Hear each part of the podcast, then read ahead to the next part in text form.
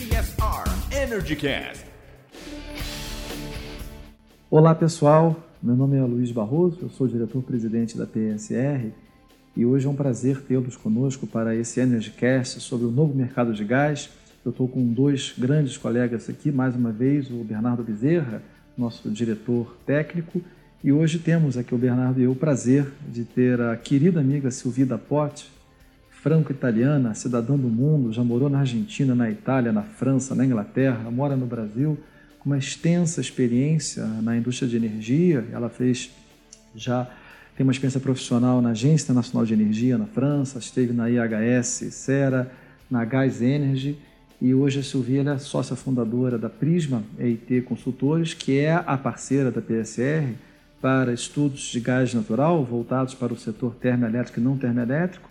Então, Silvia, é um prazer tê-la conosco. Queria que você falasse um pouquinho sobre a Prisma antes da gente começar nosso papo sobre o novo mercado de gás. Olá, Luiz e Bernardo. Um grande prazer estar aqui com vocês e gravar esse podcast juntos. É, a Prisma. A Prisma nasceu do meu desejo de morar no Brasil e continuar a, a, trabalhar no gás. Eu estava em Paris, na Agência Internacional de Energia, e o meu contrato, que é sempre é, curto na agência, acabou e eu queria vir para o Brasil e trabalhar sobre gás e criei a Prisma. A Prisma existe então desde 2003, desde quando cheguei ao Brasil mas por uns anos eu, uh, na verdade, me aliei com outras empresas, a IHSC era primeiro, a Gas Energy, e hoje trabalho uh, como, como empresa separada, empresa, é uma empresa boutique, somos três sócios hoje, mas, é, mesmo com três sócios e, e, muitos, obviamente, muitos associados, conseguimos grandes projetos, tem muito interesse hoje no Brasil e eu acredito que o lançamento do novo mercado de gás vai, vai aumentar esse, esse interesse das empresas para o gás. Então, Silvia, nós tivemos agora nos últimos, talvez, quase três meses, né, muitas atividades relacionadas a essa área e a resolução do CNPE 16, ela realmente criou uma série de diretrizes e condições, houve o lançamento formal do novo mercado de gás é, em julho. E aí, o que, que você achou? Puxa, esse, essa resolução do CNPE fala tudo, né? Era tudo, realmente era tudo que a gente queria que acontecesse. Já são vários anos que participamos é, no Gás para Crescer, nas discussões do Gás para Crescer. E, e achamos que, uh, na verdade, as propostas eram um pouco tímidas, né? Tinha um ambiente de negociação, muito lobby, muito, e, e, e, a, e a sensação é que a gente nunca iria chegar lá. Então, realmente, essa resolução foi uma boa notícia. Ela tem uh, guidelines para para tudo que é importante. É claro que o desafio agora vai ser na implementação de todas essas guidelines. Né? É, e complementando, o, o Gás para Crescer, ele também teve alguns avanços que acabaram sendo implementados né, no setor elétrico. Muitos dos avanços na contratação de térmicas a gás natural, como, por exemplo, a possibilidade de ter o reajuste mensal né, do, da passada de take-or-pay do combustível, a sazonalidade do take-or-pay, tudo isso é o resultado de algumas discussões do Gás para Crescer e também é, o, a mudança que teve no final do ano passado, né, com, a, a, com a implementação de entradas e saídas também, que veio tudo né, no, no, âmbito do, da discussão do gás para crescer. Essa discussão, o gás para crescer realmente, ele partiu por uma tentativa, uma abordagem mais negocial, como você me disse, Silvia. Uma tentativa tinha, da lei, da né? lei, exatamente. Que né? não deu certo por Isso. uma série de questões, né? É, o, realmente, o novo mercado de gás ele tem uma abordagem diferente, ao trabalhar mais infralegal. infralegalmente e de uma forma mais negocial, porque a gente observou que saíram lá dois grandes leques de medidas. Né? Então, o primeiro leque de medida que é associado a tudo que diz respeito à Petrobras, e tem um segundo leque de medidas que é um conjunto de ações voluntárias por adesão associadas à distribuição. O que, que você achou desses dois blocos? Então, é, no caso da Petrobras, eu acho que é, é, é, importante realmente que a Petrobras diminua a participação nas várias etapas da cadeia, senão a gente não avança. Porque ela tem uma posição tão importante que realmente é difícil ver onde fica o espaço para os outros entrarem. Então, eu achei que eh, o momento estava até maduro, tem um alinhamento entre a diretoria da Petrobras e o governo. Então, eu acho é, é muito bom isso. A Petrobras tomou isso na boa, já eh, e o CAD também ajudando. Ela vai sair eh, da, do transporte, da distribuição e reduzir sua importância na oferta. Não, não, não, quer dizer que ela não vai continuar produzindo uma grande parte do gás, mas ela não vai poder continuar comprando todo aquele gás que é, que é o cheio dos parceiros nos campos onde eles estão juntos, ou também de outros campos onde os produtores são sozinhos, mas não têm outra oportunidade e vendem para a Petrobras. Quer dizer, a Petrobras ela acaba com isso comprando o gás de todo mundo e ela vira a grande comercializadora, praticamente a única, né? do gás dessa turma toda que já está aí. Então, na medida que a Petrobras sai desse, desse mundo, esses produtores que já estão, e esse bloco, se eu não me engano, é o que a turma chama de gas release, né? E esse, esse aliás, gas release, é esse, esse, essa turma pode ofertar esse gás no mercado imediatamente. Seria já uma vantagem imediata, né? É uma vantagem imediata se é que ele tem acesso ao mercado, né? Então tem aí os outros passos a serem tomados, porque hoje em dia a Petrobras a operação, a, a, propriedade das redes já mudou. Né? A Petrobras só tem 10% da NTS e da TAG. Mas a Petrobras ainda tem todos os contratos para uso dessa capacidade do transporte. Então, hoje, se o Pincopalino, que produz gás eh, no pré-sal ou em outros lugares, quer acessar esse, a capacidade de transporte, ele não tem, não tem espaço, né? Então tem uma série de outras coisas que aliás estão na resolução que são muito importantes, que é, é fazer com que a Petrobras perca alguns graus de flexibilidade, indicando quais são os pontos que ela vai usar, onde ela vai injetar e onde ela vai retirar o gás. E isso deve fazer aparecer alguma capacidade talvez não nos lugares que a gente quer, né? Mas deve fazer aparecer mais capacidade. E o segundo ponto é que, à medida que a Petrobras não renova os contratos com, no upstream, ela não vai precisar de tanta capacidade de transporte, porque ela não vai ter 100% do gás para, para comercializar e então não vai precisar de todo o transporte. Então, eu acho que junto com o gas release vai ocorrer um capacity release no transporte voluntário, negociado, e isso vai ser muito bom, porque então, efetivamente, os, os, os players que já têm gás, já estão produzindo, não são grande quantidade ainda, mas vai aumentando, eles vão poder acessar o transporte. E, e num primeiro tempo, vender as distribuidoras, que aliás estão querendo, né? Porque Sim. o que a gente viu no ano passado foi também aquele, aquela chamada pública de uh, nova oferta para as distribuidoras. Então, parece que o círculo está se fechando, muitas coisas acontecendo ao mesmo momento que fazem pensar que finalmente há um, um, momento de mudança no setor do gás brasileiro. E esse ponto que você coloca, ele é, ele é muito interessante como a regulamentação pode atuar, né? porque nós teríamos o gas release, que é a entrada de mais oferta, até oferta que já está aqui. Até importações? Até importações, né? e aí acesso a infraestruturas essenciais, o PGNs, regasificadoras e tal. Aí tem uma questão que é o acesso à rede de transporte, que depende da informação de qual é a capacidade disponível em cada ponto da rede, que é um dado que hoje a gente não tem muito bem, e um sistema de tarifação que permite você injetar no determinado local, retirar no outro, que é o sistema de entrada e saída, o que até poderia fazer com que na comercialização do produtor até a entrada da distribuidora, a vida ficasse muito até parecida com o setor elétrico. Né? Tem uma comercialização que entra, injeta num ponto, retira no outro, livre acesso, acesso aberto às redes. E aí nós chegamos na distribuição. E a distribuição no Brasil, como é que você vê as medidas que estão lá para a gente conseguir ter um sucesso de uma harmonização maior entre a regulação? Então, é, efetivamente hoje no Brasil o cliente livre só de fato existe em alguns estados, né? Rio de Janeiro, São Paulo, alguns outros. Nos outros, às vezes existe uma regulamentação, mas é, praticamente essa regulação é neutra, porque são só consumidores com um volume muito alto de demanda que possam, podem ser livres. E até hoje, eh, de qualquer jeito, não, não teve nenhum consumidor livre que apareceu. De fato, nem no Rio de Janeiro, nem em São Paulo, onde isso é possível já há muitos anos, porque não tinha oferta.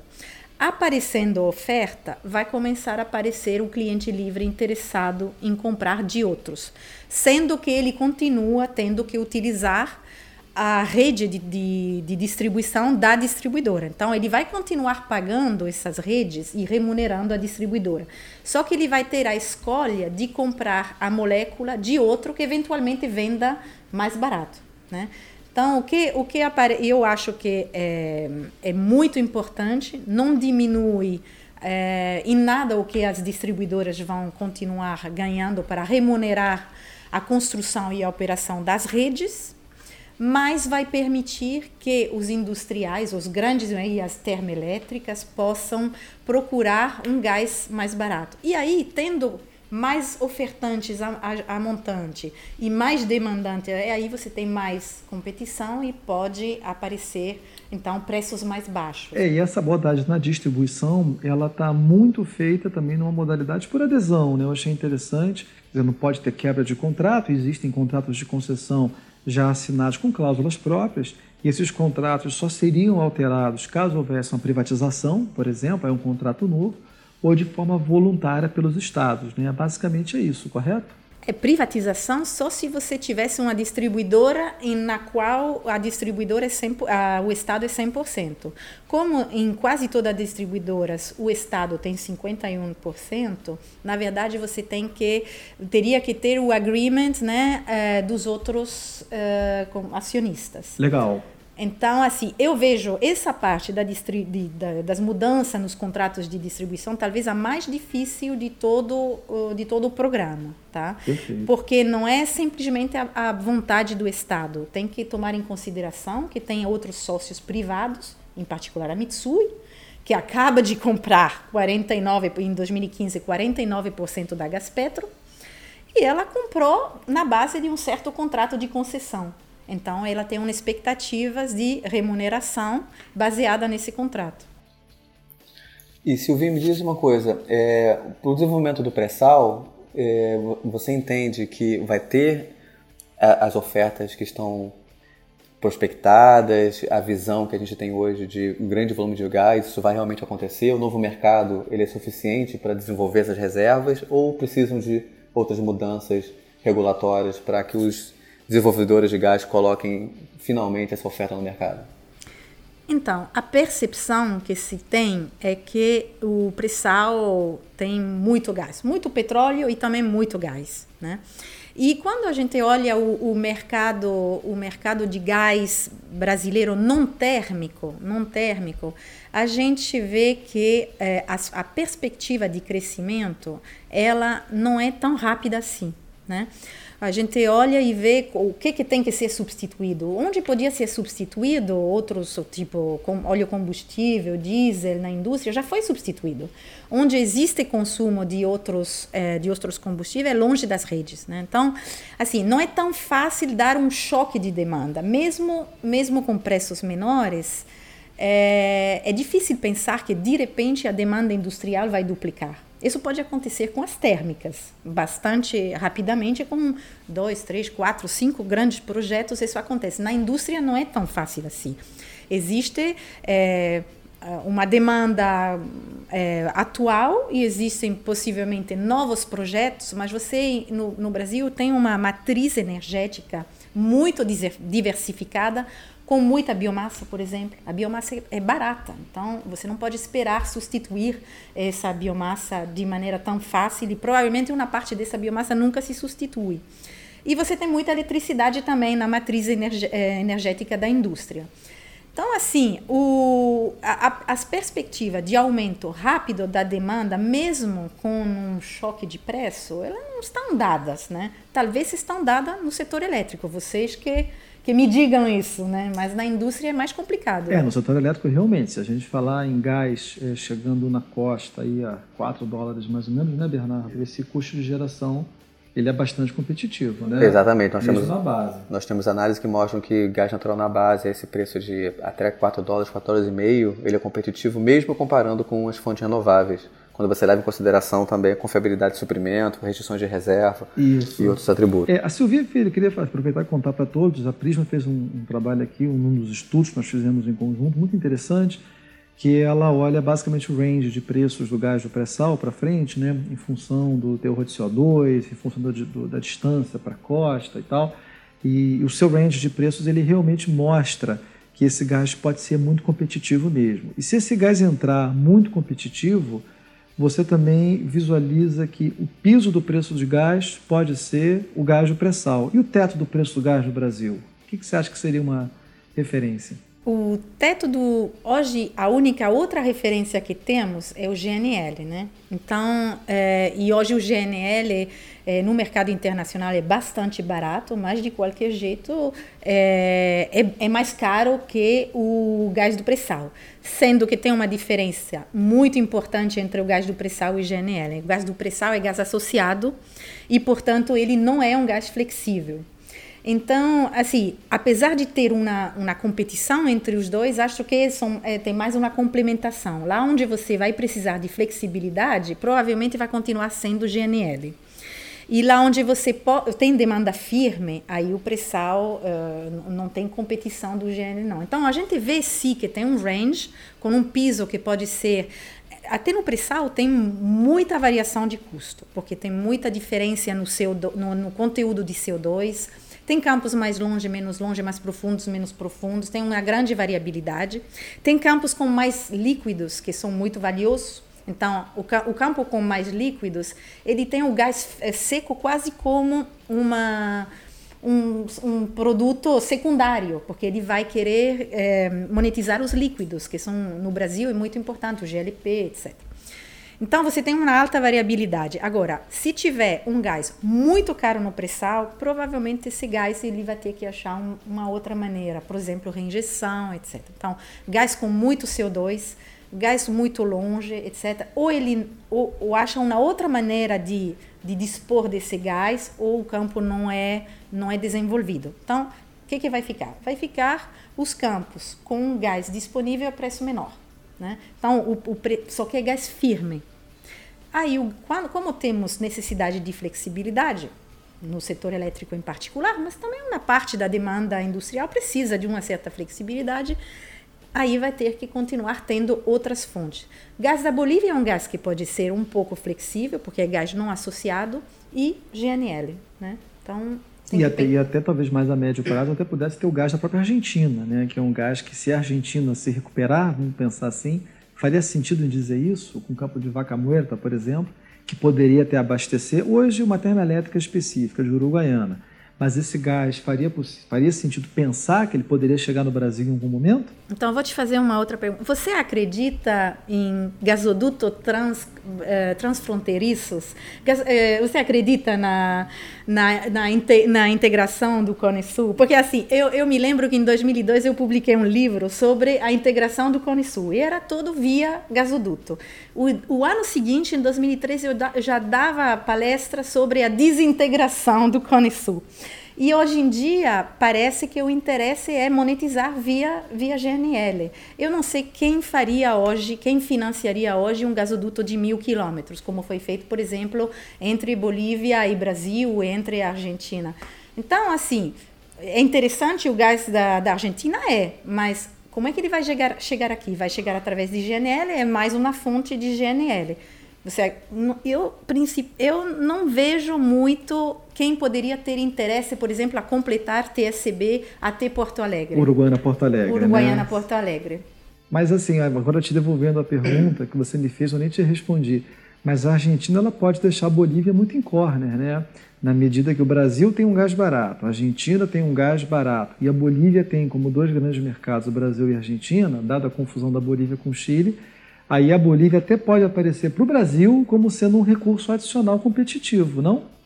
Eu acho que você tem razão, é isso. O gás, o gás da Argentina vai aparecer via Bolívia. Perfeito. Porque se, a, é, como já está acontecendo, a Argentina diminui as importações da Bolívia, a Bolívia vai ter como única opção vender para o Brasil e a Bolívia vai ter que fazer um preço competitivo e condições de entrega competitiva, mais flexível, e nesse caso ela pode vir a ser um competidor tanto com pré-sal como com GNL. Na sua visão, quando que você acha que um consumidor industrial localizado, por exemplo, no Rio de Janeiro, em São, São Paulo, Paulo, conseguiria escolher o seu fornecedor de gás?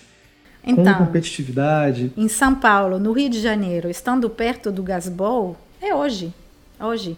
Eu, eu fico, às vezes, muito surpreendida que empresas de grande porte industriais não estejam já é, pesquisando quem pode ser o seu supridor, porque o, o Gasbol esse ano vai ser aberto, então vai ter possibilidade de outras empresas que não a Petrobras contratar capacidade.